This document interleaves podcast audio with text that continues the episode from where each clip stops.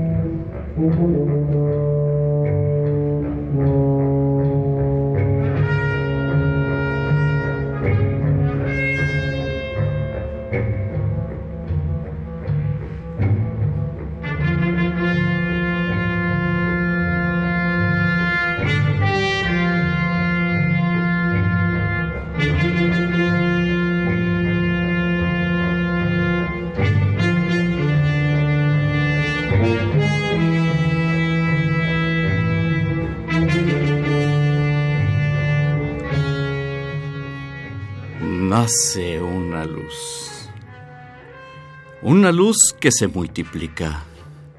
Una luz que se despliega, irradiando montes, valles, árboles, las ramas con sus hojas todas agitadas, como buscando ese aire, el aire del nacimiento de uno muchos y muchos más grupos en diferentes áreas, en diferentes regiones. Esa luz se magnifica.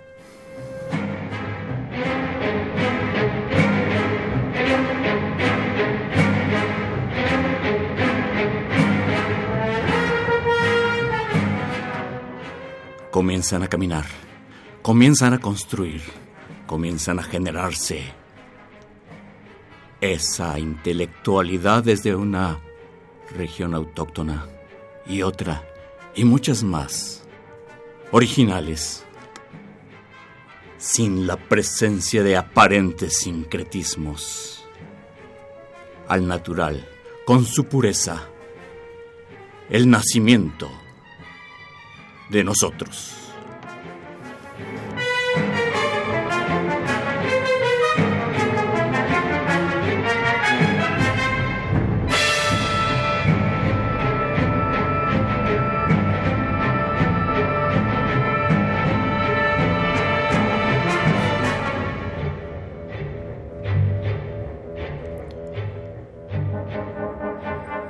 se vislumbra un título. Psicología del mexicano. Creo que no me escucharon más allá de aquí. Allende las fronteras nos escuchan. Psicología del mexicano. En confesiones y confusiones.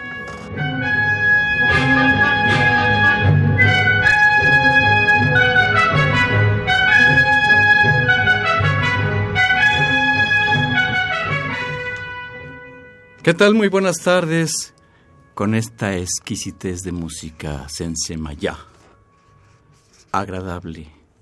Se siente ese espíritu así. Se estremece el cuerpo tan solo de percibir la creación desde esta nación, hoy llamada nación. Antes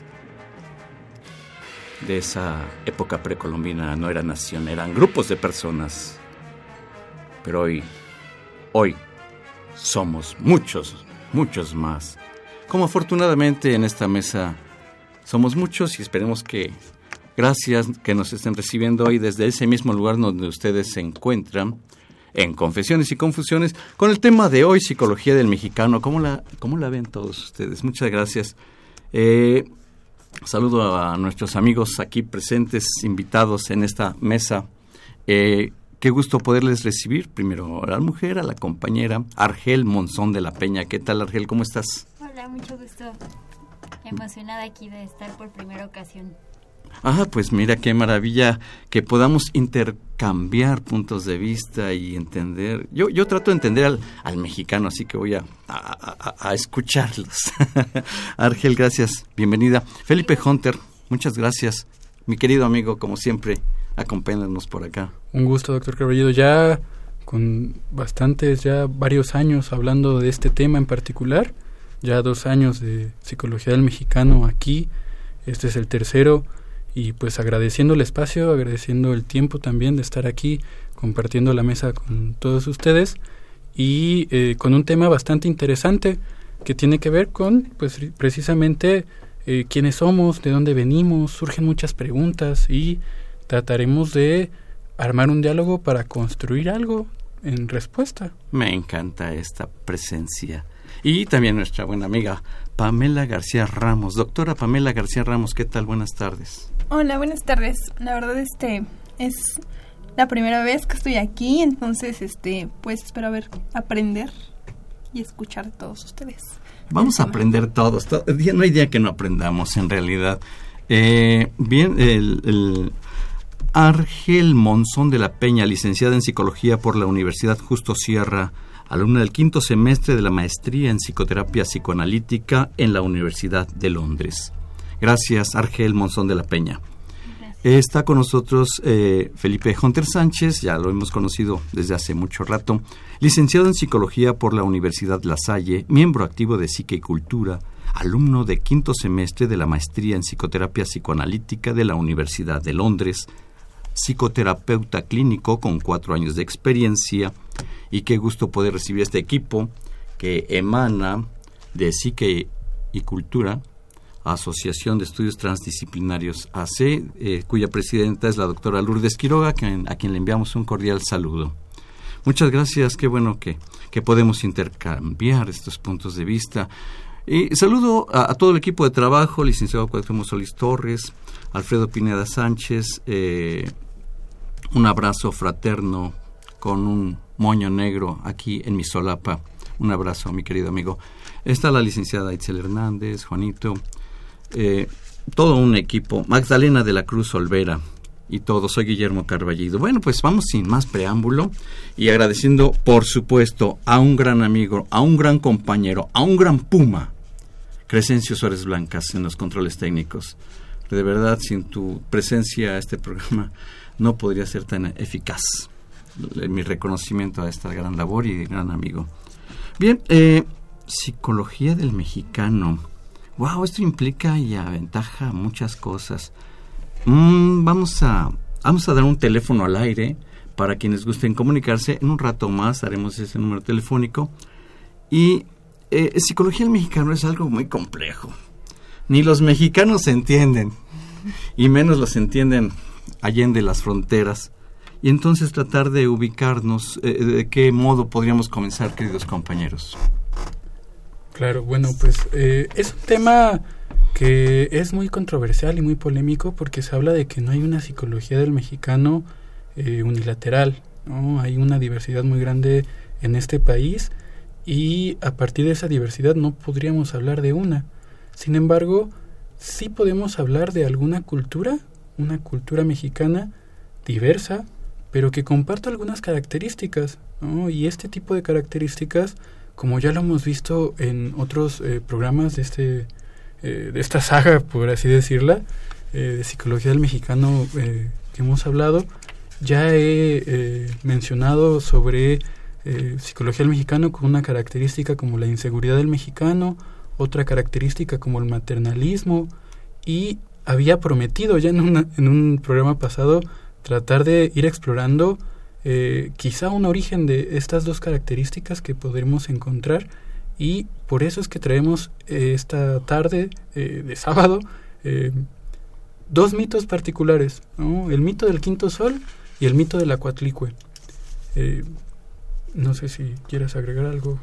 Sí, como comenta Felipe, pues sí es como... Ángel Monzón de la Peña. Sí, mucho gusto este, pues sí es como difícil hablar de una psicología del mexicano, ¿no? Me parece que siempre hay que estar eh, considerando que es que cada individuo es una persona completamente diferente, ¿no? Sino pues ir viendo qué puntos se pueden encontrar de, de coincidencia entre todo lo que es una cultura. Es lo que pretendemos en esta ocasión. Toda una cultura es lo que nos avecina y es en lo que estamos inmersos y es lo que nos va encaminando en nuestro interior para fortalecernos en el exterior. Estamos en el programa de confesiones y confusiones, pero bien, eh, más en un rato daremos el número telefónico al aire ¿Y cuál mito iniciamos? Pues vamos a iniciar con el mito del quinto sol. Venga, el mito del quinto sol. bueno, pues vamos a ver que este es un mito que surge de la cultura mexica y hay dos partes en este mito. El primera, la primera parte era es está muy accesible para todos nosotros, pues está plasmado en la piedra del quinto sol. Si sacamos una moneda de 10 pesos, vamos a encontrar que eh, tiene una águila por un lado y por el otro lado eh, tiene la piedra del sol. Y en esta piedra del sol está plasmada eh, pues toda un, un, mito, ¿no? Donde hay em, cuatro soles previos al quinto sol, que sería la etapa o la era en la cual los mexicas tenían la creencia en la que vivían y que había cuatro etapas previas que fueron condenadas a destruirse eh, y que el quinto sol también está condenado a destruirse. Estas etapas previas podrían ser, eh, bueno, son el sol del, ocelote o jaguar, el sol del viento, el sol em, de la lluvia de fuego y el sol del agua. Y el quinto sol es el sol del movimiento o. Eh, y que estaba condenado a destruirse a partir de movimiento y de hambre. Esta es una primera etapa que nos marca la inestabilidad mental, si se podría llamar así, o una inestabilidad en la realidad o en el mundo mexica, donde en cualquier momento el quinto sol tenía que se podría destruir. Entonces cada que había un movimiento de la Tierra, o sea, un temblor, eh, pues todo se entraba en un pánico terrible y se buscaba sacrificar a cuantas personas se pudieran para alimentar el sol. Y esta parte eh, de alimentar el sol viene de la segunda parte del mito, que pues un ratito más les voy a platicar. Sin embargo, me gustaría pues escuchar qué opinan ustedes aquí en cabina eh, de este mito acerca de la creación y destrucción de estos soles. Para eso tenemos pues las llamadas telefónicas que en un rato más haremos al aire. La invitación está hacia el público. ¿Qué opinan al relación, en relación a esta contemplación que les invitamos? Vamos a hacer una pausa en Confesiones y Confusiones y regresamos.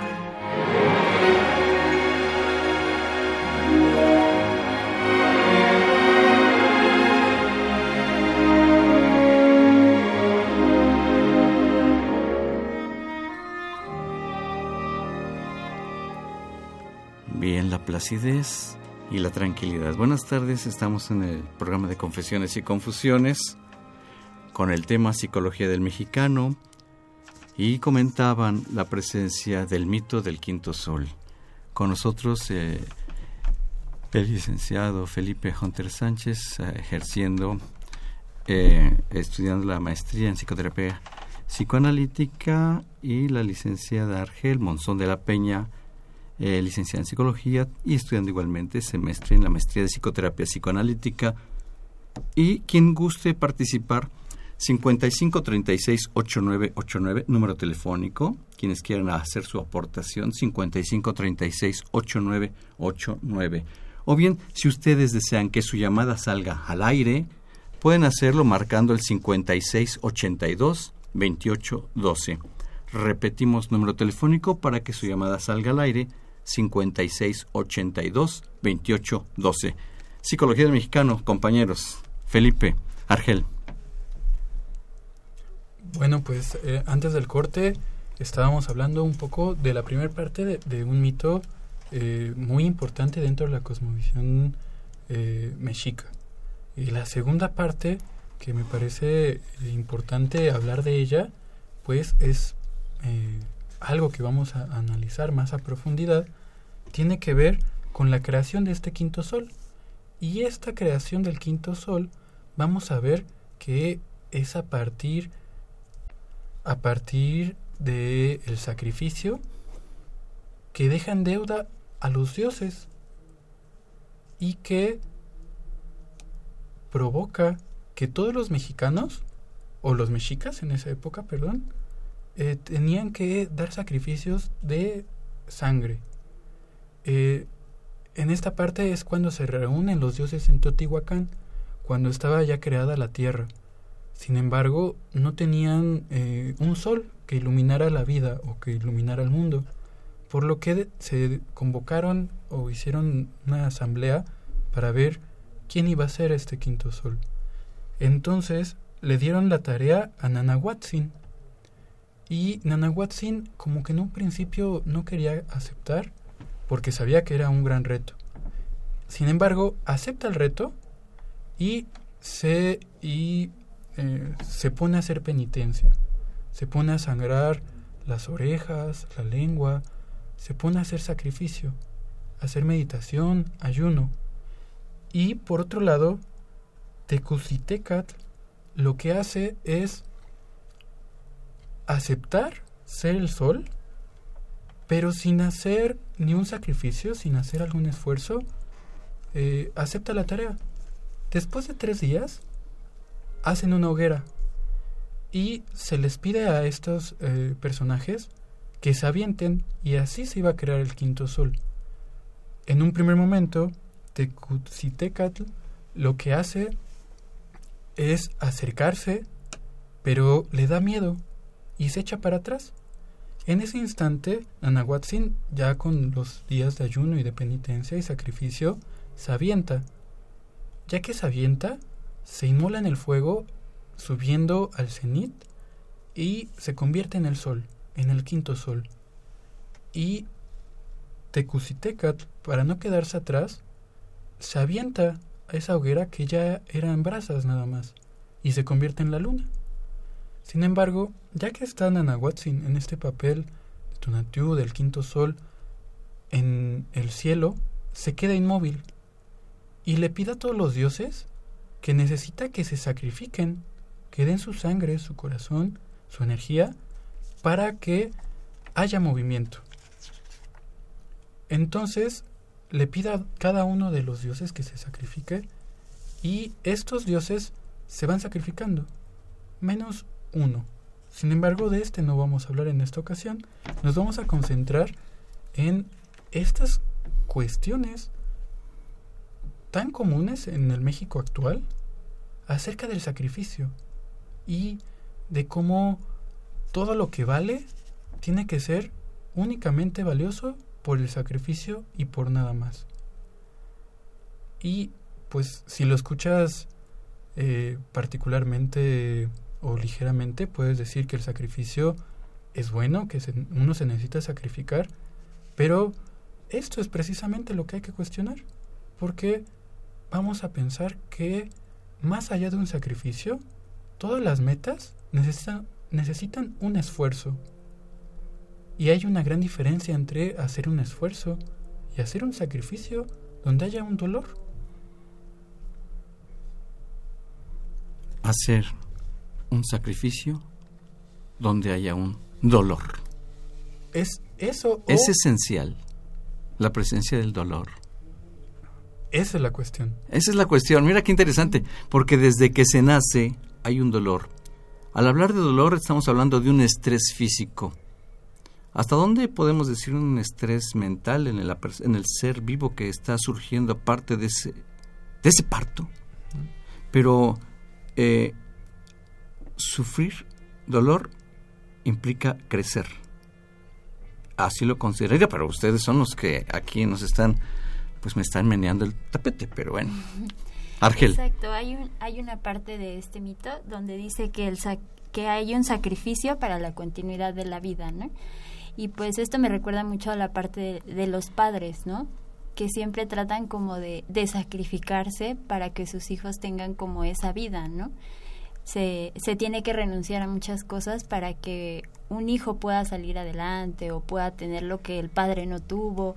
Es como muy interesante cómo se juega esta parte del sacrificio, ¿no? En nuestra cultura. Que, que si un, un padre o una madre se decide no sacrificarse o ponerse en primer lugar antes que su hijo, pues es como mal visto, ¿no? Sino que primero tienen que ser los hijos, ¿no? Aunque uno se quede con con el deseo de lo que quiere hacer, con las ganas de, de hacer otras cosas, ¿no? El sacrificio. Yo lanzaría la pregunta al aire con el público. ¿Qué les parece el empleo de la palabra sacrificio? Sería interesante ver bajo qué perspectiva o cómo la conciben en relación a este crecer del ser humano, no solo de uno, sino los que dependen de uno mismo. Eh, no dejen de comunicarse al 5682-2812, repito el número telefónico, eh, quienes deseen que su llamada salga al aire, 5682-2812. O bien si nada más eh, quieren anunciar su participación, ahí la recibe la doctora Pamela García, registra y aquí la dará al aire su participación al 5536-8989. Estamos hablando de esta palabra que significa mucho, el sacrificio, y que podría volverse hasta polémica, pero bueno, es el planteamiento. Claro, a mí me parece muy importante que como bien lo, lo dice doctor, el dolor pudiera ser una condición básica en el ser humano, ¿no? Porque todo el tiempo eh, llegamos a sentirlo y puede ser una emoción que nos indique eh, que algo va mal o que quizá algo va bien.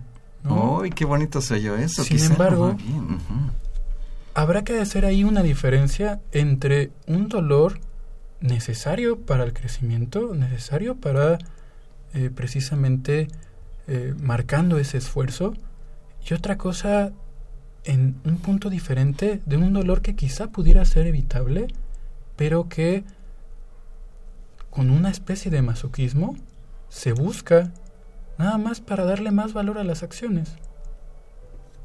Me parece que este otro dolor, que es casi el que se pudiera buscar de una forma masoquista, nada más para ensalzar, para eh, de alguna manera demostrar más valor ante nuestras acciones, es algo que pudiéramos poner en cuestión, ¿no? Más allá de ese otro dolor, que es una condición básica en el ser, ¿no?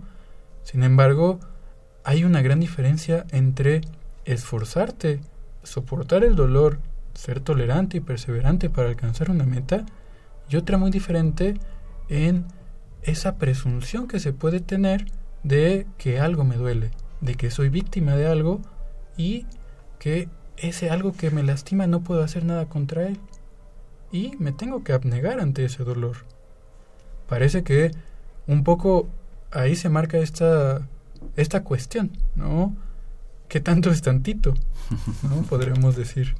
¿Qué tanto te duele y que tanto te duele y que como para que ese dolor te aviente al escenario activista. Mira, yo recuerdo una escena de una película de pronto escuchándote Felipe Hunter. Es una persona que tiene que enfrentar algo, una adversidad física. Y esta es una persona que ha armado con un machete.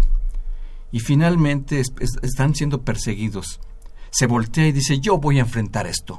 Agarra con su machete y se hace algunos cortes sobre su piel sufriendo el dolor que esto representa, pero eh, eh, biológicamente les puedo explicar que este, este sangrado producido por esa herida sobre su piel genera un incremento de adrenalina, un incremento de esa dopamina, de esos neurotransmisores que, que, que, energetizan el cuerpo humano y lo ponen más presto a la batalla, a esa lucha.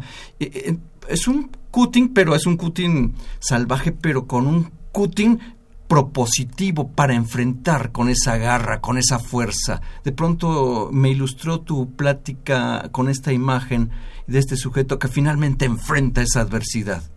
¿Qué tanto nosotros llegamos eh, a padecer circunstancias que sin cortarnos la piel, pero sí nos llegamos a, no a sangrar, pero sangrar metafóricamente, sangrar con ese sufrimiento, sangrar con esa eh, disposición de ceder con tal de conquistar. Eh, esas son preguntas.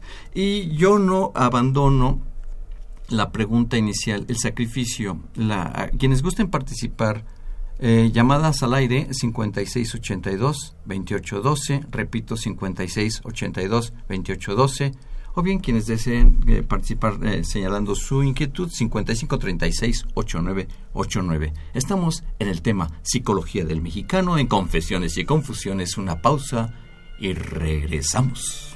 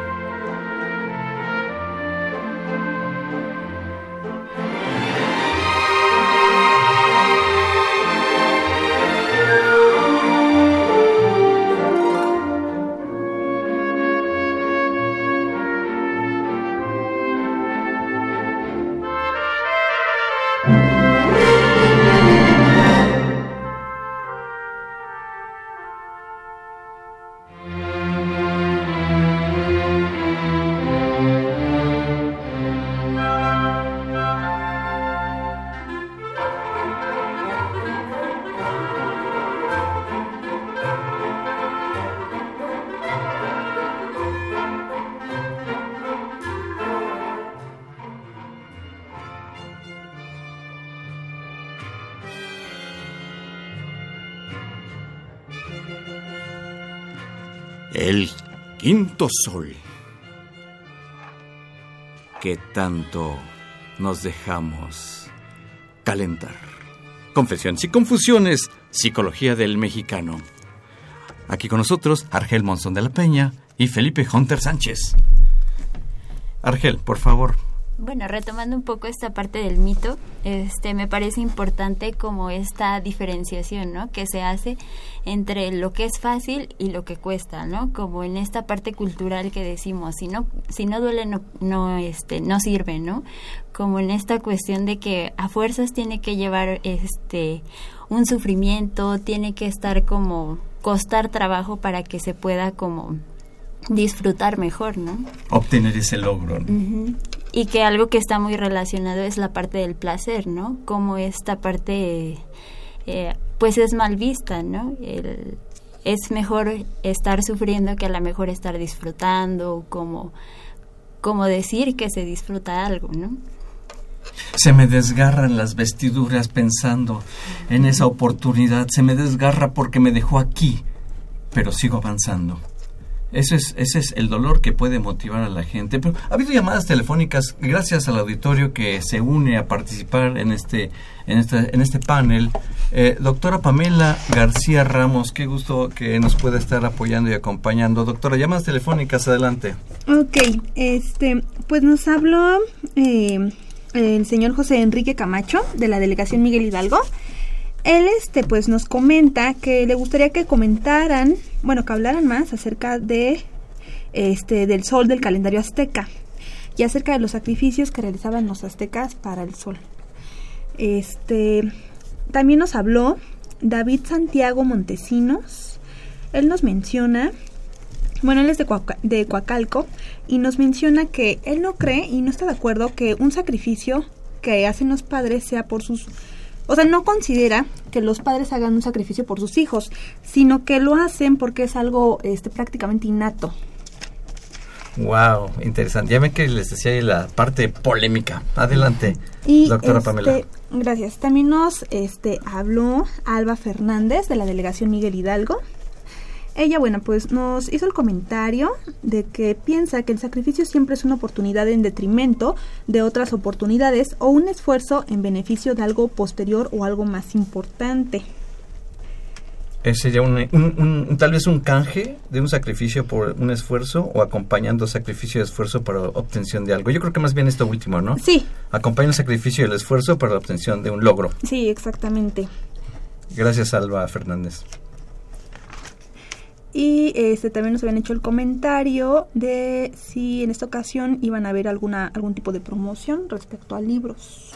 Promoción, bueno, libros no ofrecimos al inicio del programa, eso no, no, no, no está contemplado. Ok, pues eso sería hasta ahorita todo. Doctora Pamela, eh, eh, estas llamadas, ¿qué le despierta? ¿Qué, qué, qué, le, qué le, llama la atención? Eh, en grupo, en grupo.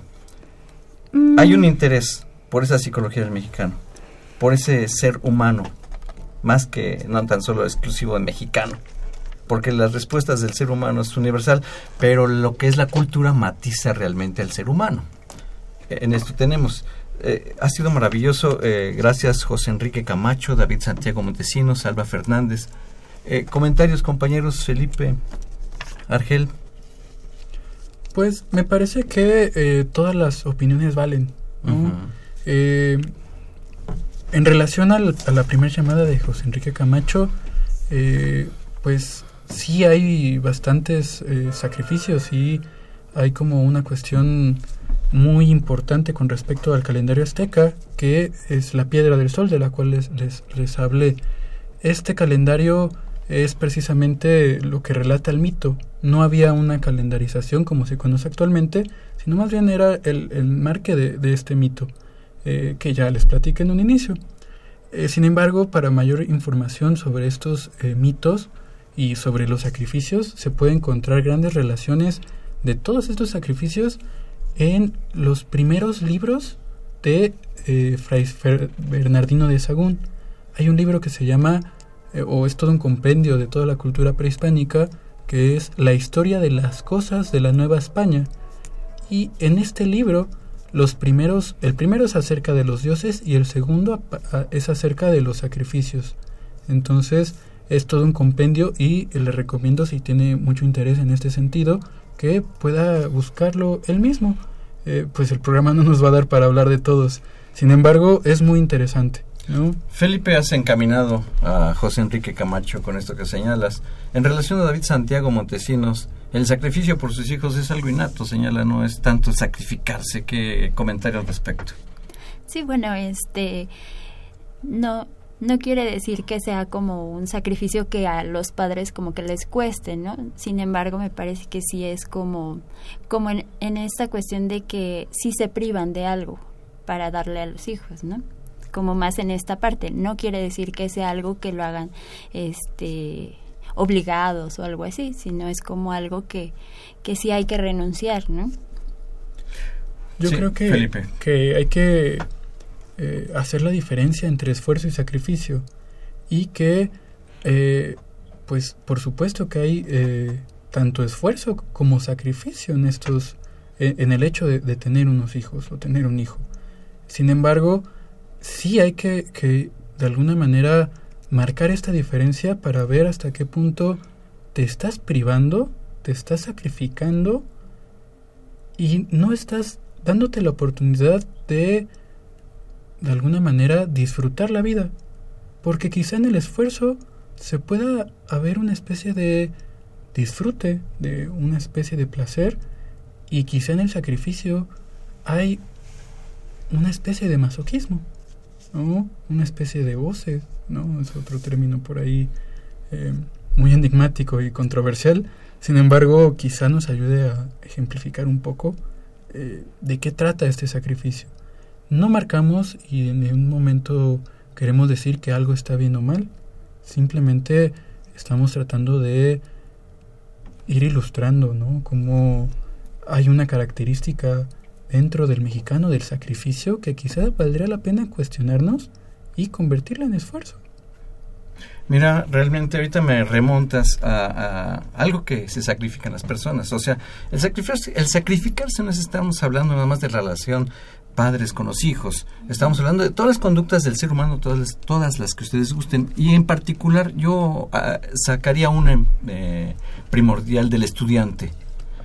De verdad, los estudiantes que le echan ganas en la escuela, eh, es cotidiano el encontrar cómo la cuestión de la alimentación no es la idónea por las carreras, por las prisas, por las horas de dormir. Ah, pues porque también le secuestran horas al dormir, le secuestran espacios para el comer. Eh, eh, implican ciertos esfuerzos, ciertos castigos biológicos, pero por un interés más, más allá que le enfatizan eh, no es nada más en la relación innata, que también estoy de acuerdo con David de Santiago Montesinos, que hay lo innato, pero también dentro de nuestra cultura y del aprendizaje a partir del neocórtex, de la telencefalización, a partir del desarrollo y la evolución del ser humano, pues son otras condiciones que también nosotros aspiramos como comunidad, dígase donde se diga, en la trinchera del trabajo donde ustedes se encuentran. Necesitamos aplicarnos a esto. Compañeros. Argel, Felipe. Exacto, es como más esta parte de que si, si uno quiere algo tiene que eh, renunciar a ciertas cosas, ¿no? A lo mejor, por ejemplo, en el caso de los estudiantes, ¿no? No dormir o tener que trabajar y estudiar, no este, a lo mejor renunciar a estar más tiempo con la familia o más tiempo con, con amigos, salir, ¿no? Es como como esta parte de decir, si, si quiero algo, tengo que a lo mejor poner prioridades, ¿no? Alba Fernández eh, matizó la palabra sacrificio con la palabra esfuerzo para ese logro, que es realmente el propósito de todo ser humano. Eh, eh, dentro de nuestro cráneo, nuestro sistema prefrontal es el que nos permite ver más adelante. Entonces no nos, no nos ubicamos nada más en el presente, buscamos ese futuro que está ahí, hay quienes se les olvida que hay un futuro y se viven el presente y se pierden. Pero bueno, esta es otra harina de otro costal, como diría alguien. Felipe. Pues me parece importante de alguna manera eh, mencionar que estos temas eh, son multicausales, ¿no? Multi muy polémicos, ¿no? Pero la cultura propia en este particular caso del mexicano, ¿qué tanto nos viene matizando con todos sus eh, tradicionalismos, sus costumbres, Quizá para, para responder a esta cuestión podríamos pasar al siguiente mito y de alguna manera relacionarlo eh, eh, con un tema que quizá eh, vaya a ser aún más polémico que tiene que ver con la sexualidad. Pero de eso se trata en Confusiones y Confesiones, ¿no, doctor? Claro, y si gustan participar al 5682-2812, repito, para que su llamada salga al aire, 5682-2812, bienvenidos. Eh, pues ahora me voy a dedicar con un poco más de, prisa a hablar del mito de la Cuatlicue. Venga. La Cuatlicue era eh, una diosa que tenía una hija que se llama la Coyolxauqui. Y ella tenía, bueno, la Cuatlicue tenía otros 400 hijos, que eran los, las estrellas del sur. Así se llamaba. Sin embargo, se encontraba la Cuatlicue en el cerro del Coatepec barriendo su patio. Y en eso levanta una bola de... Eh, polvo y de plumas y la guarda en su falda de serpiente. Esta falda de serpiente eh, pues era, es muy ilustrativa de la. Se encontraba barriendo. Cuando termina de barrer, busca la otra vez la, esta bola de plumas y de polvo y se encuentra que ya no estaba. Pero lo que sí estaba era que estaba embarazada. Entonces, eh, aquí el primer corte que me gustaría mencionar es que se embaraza sin una relación sexual, sin el placer que podría dar una relación sexual. Entonces, la Coyolxauhqui se entera de que su madre está embarazada y se enoja, de alguna manera eh, como marcando acerca de que la sexualidad en su madre estaba mal vista.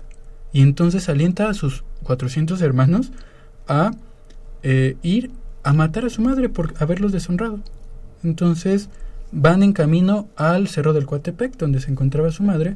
Ella, muy angustiada, se pregunta qué voy a hacer.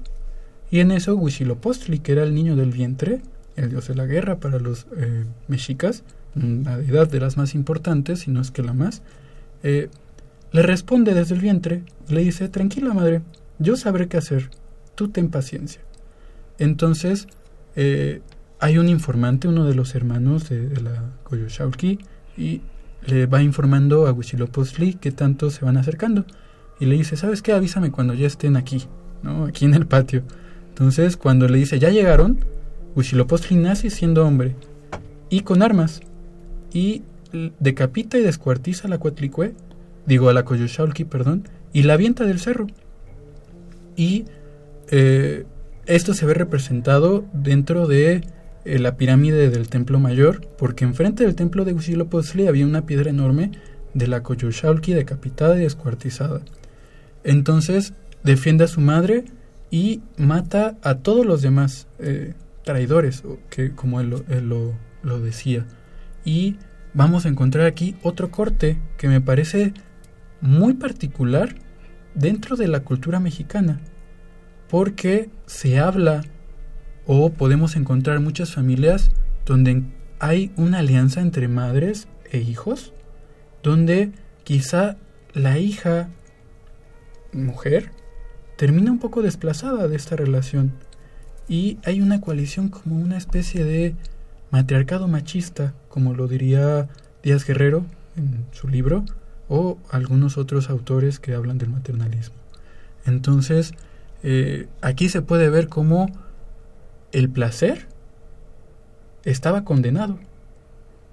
El placer no se podía tener y tendría que haber algo de sufrimiento. Lo pongo en la mesa para que lo podamos dialogar. No sé si hay alguna eh, pregunta del, del público o si aquí qué podríamos construir. Creo que este mito retoma mucha esta parte de la importancia que tiene la madre, ¿no? En nuestra cultura.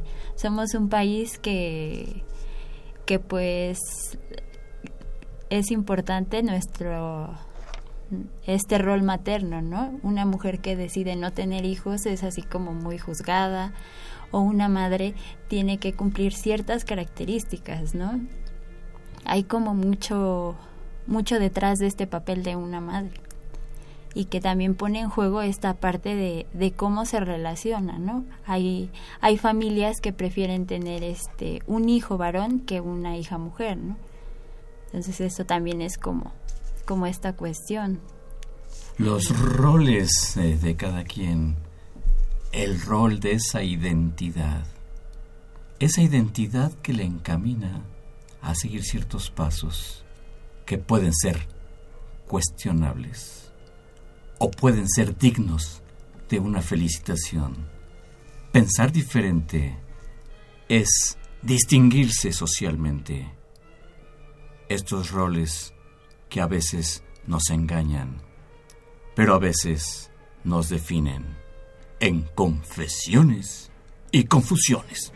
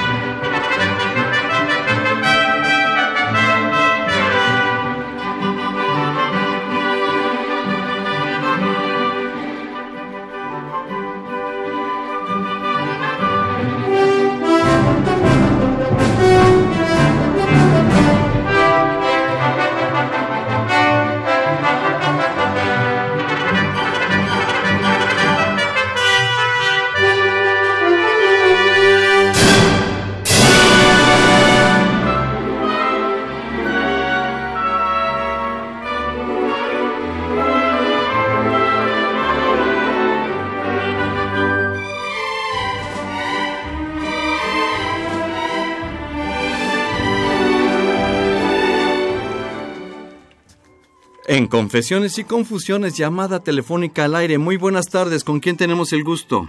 Alda Fernández, por favor. Alda Fernández, nuevamente y fabulosamente. Bienvenida, adelante. Gracias. Lo que quiero decir es que sí realmente hay bastante confusión, Ah, sí. sobre todo entre la gente que está eh, en edades tempranas, eh, de pensar que haciendo sacrificios se puede tener. O sea, los hijos no son para hacer sacrificios.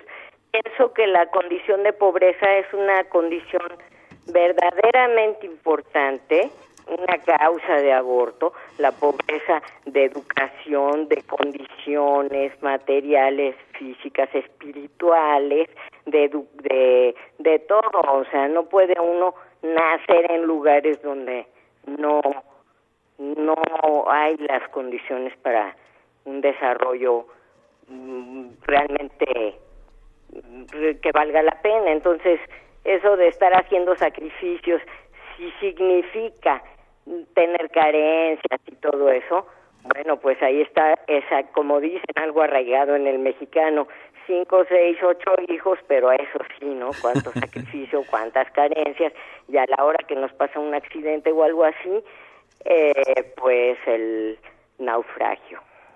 Cierto. ¿Y su recomendación personal cuál sería, Alda? Eh, bueno, pues para empezar, este parece muy fácil cuando uno es joven y a veces hasta con una sola persona para dedicarse a uno o dos hijos, dicen sí, sí puedo. Y la verdad pienso que no se debe sustituir la, la propia vida por la de los otros, se debe complementar. Pienso que se debe pues no no no no ser tantos pero tratar de mejor mejorar la calidad social individual Alda Fernández, maravillosa participación. ¿Cómo le agradecemos mucho que se haya tomado esta molestia de comunicarse con nosotros? Gracias Ha sido y un una gusto. pregunta Ah, sí, cuando claro. cuando hablan de que de, de, de qué palabras de qué frases se mm, deducen lo de prohibición de placer por favor esa es mi pregunta A ver, nuevamente la pregunta, por favor, Alda. perdón Nuevamente la pregunta, por favor.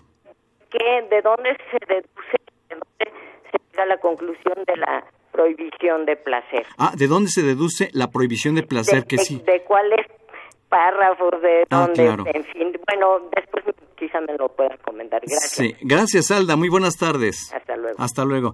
Eh, pues sí, la prohibición, hay dos cosas que Alda señala. No podemos sacrificar la vida propia para beneficiar a los demás. Es un núcleo de vida de grupo. No, no, no se vale perderse uno por salvar a los otros. Es, es rescatarse todos en el barco, no como el Titanic, ¿no? Que se salven unos y los demás no. Todos tenemos derecho a vivir. Y la otra, renunciar al placer. Esto lo hemos vivido en la historia de la mujer por años.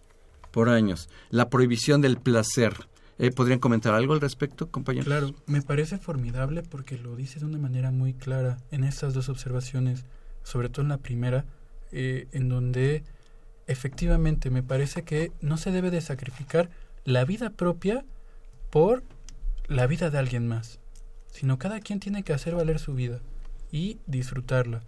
Eh, esta otra cuestión acerca de eh, la prohibición del placer la podemos encontrar a lo largo de la bibliografía de la psicología del mexicano.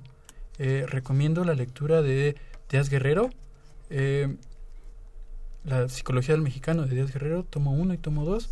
Ahí hay unos estudios muy serios acerca de cómo es el mexicano. Eh, son, es un método cuantitativo y eh, de alguna manera da una luz de cómo sí había o hay, todavía se pone en cuestión, esta cuestión de eh, que el placer está de una manera penado. Llamadas telefónicas más aquí con la doctora, afortunadamente doctora Pamela García Ramos, que recibió estas llamadas, por favor. Bien, nos habló eh, José Guadalupe Medina de Ciudad Nezahualcóyotl. Él nos hizo el comentario eh, que por tradición y beneficio de las autoridades mexicanas se ha este incluido el mexicano en situaciones que lo inducen a la depresión, como la música popular, su letra y el fútbol, que lo tienen sometido y no le permiten ser el mismo. Eh, él además nos este, comentó que él escucha el programa cada semana y que quiere felicitar a los integrantes del equipo. Muchas gracias, eh, José Guadalupe Medina. También este Rafael Iniestra Pozos de Cotitlán Izcalli. Él nos menciona que él considera que es un asunto polémico ya que no tiene punta ni terminación ya que la situación del sacrificio siempre ha existido en todas las épocas. Además, nos este, dijo que, bueno, que en, mencionando acerca de la Segunda Guerra Mundial, este, él piensa que unos tienen que sacrificarse para que otros se salven, ya que durante esta guerra mundial pues mandaron muchos militares a costa de que este, los políticos se salvaran. Eh, también este nos habló el profesor. Gracias Rafael Iniestra Pozos. José López de Gustavo Madero. Él nos comenta que se le hace muy interesante lo que es la mitología prehispánica y él piensa que el sacrificio, eh, por ejemplo, de los padres no es solamente que ellos dejen de comer, sino que eh, él considera que es el gusto que les da ver este comer a sus hijos. Piensa que este más allá del sacrificio es esa sensación que pueden disfrutar el ver comer a sus familiares. Actuar por convicciones, ¿verdad, doctora eh, Pamela García Ramos?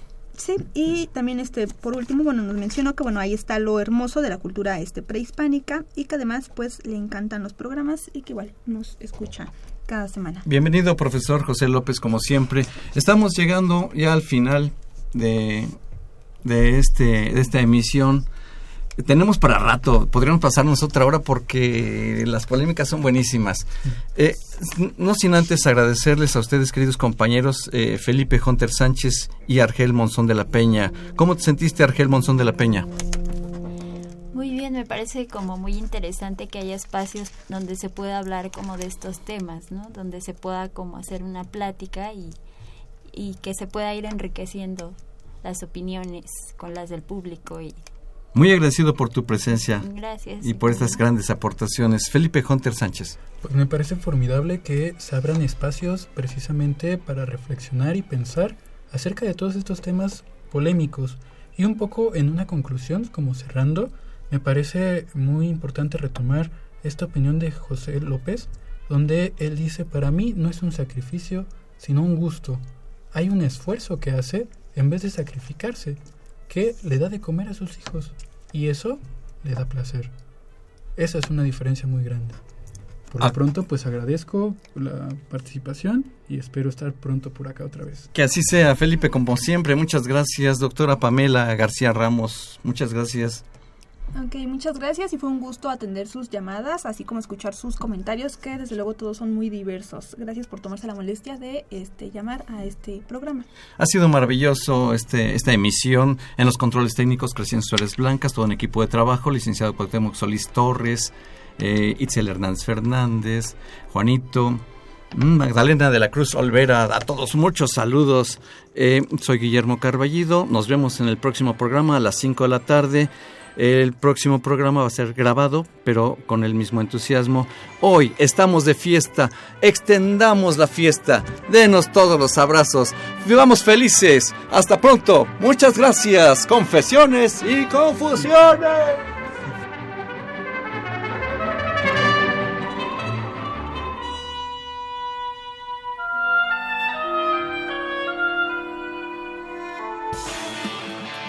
Radio UNAM la Secretaría de Atención a la Comunidad Universitaria.